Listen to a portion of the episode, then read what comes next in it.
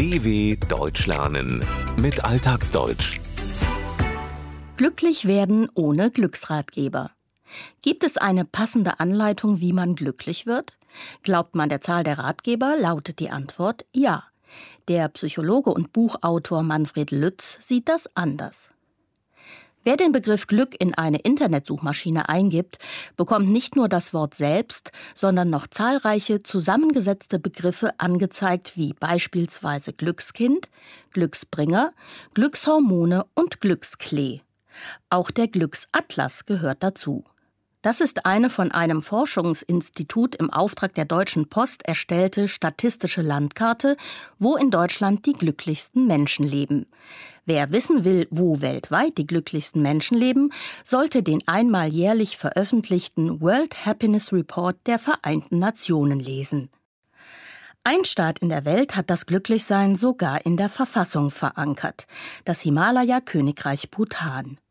Bereits in den 1970er Jahren erklärte der damalige König, dass das Bruttonationalglück wichtiger sei als das Bruttoinlandsprodukt, dass also nicht das Wirtschaftswachstum im Mittelpunkt der Politik stehen sollte, sondern die Zufriedenheit des Volkes.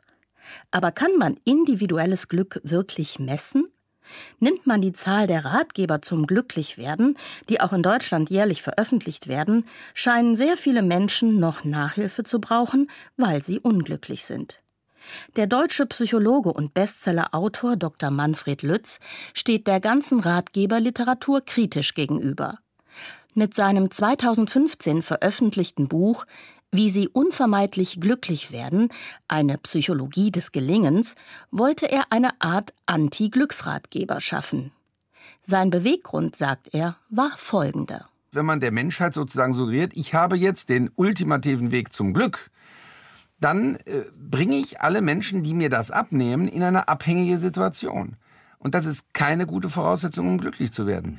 Das heißt, ich versuche in meinem Buch, wie Sokrates das gemacht hat, auf Augenhöhe Menschen zu begegnen. Er ist auf den Marktplatz gegangen, hat mit den Leuten geredet und gesagt, erkenne dich selbst. Er hat versucht, mit ihnen zu reden, sodass sie zu ihrem eigenen Weg finden. Ratgeber stellen für Manfred Lütz keine gute Wahl dar.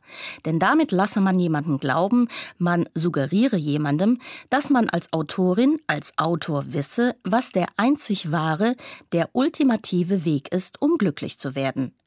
Wer einem das dann glaube, abnehme, laufe Gefahr, sich von dieser Person abhängig zu machen.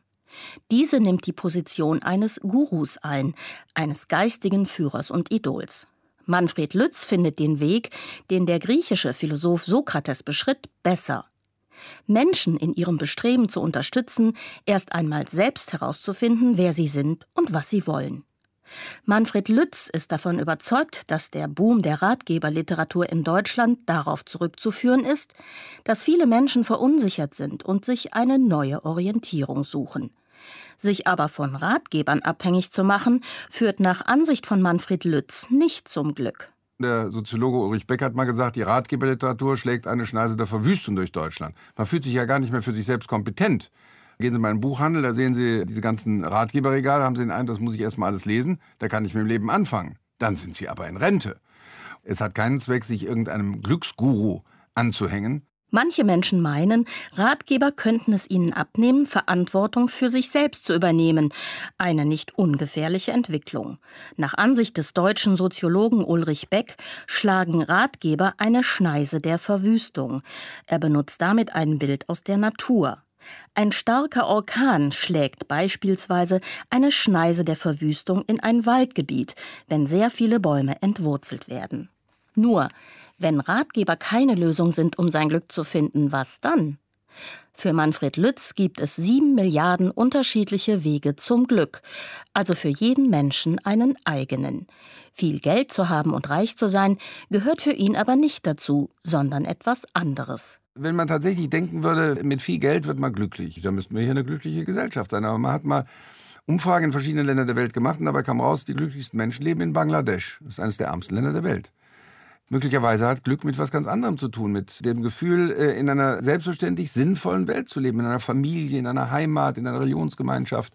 und äh, einen Sinn im Leben zu sehen. Ich glaube, man kann nur glücklich sein, wenn man irgendwie auch einen Sinn im Leben sieht. Die Suche nach dem Sinn des Lebens dürfte für die meisten Menschen aber genauso schwer sein wie die Suche nach dem Glück.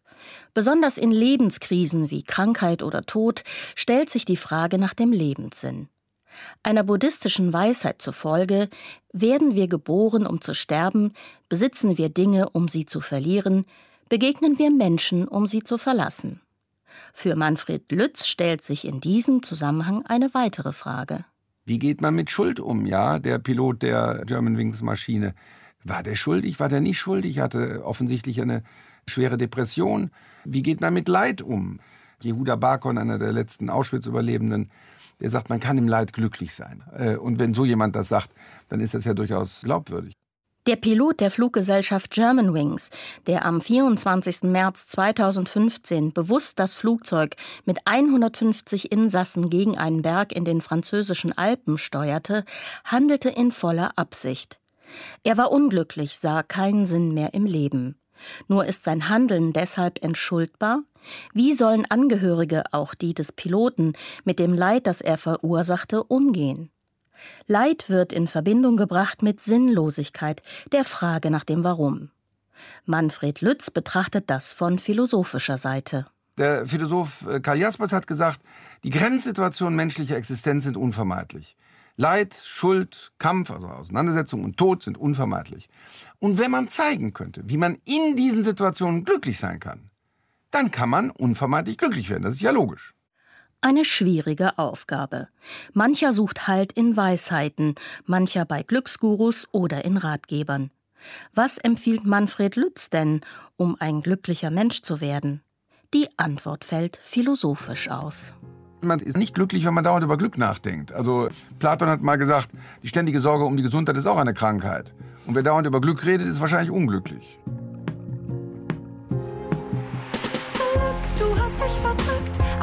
Ich find dich und dann sing ich nur noch in du.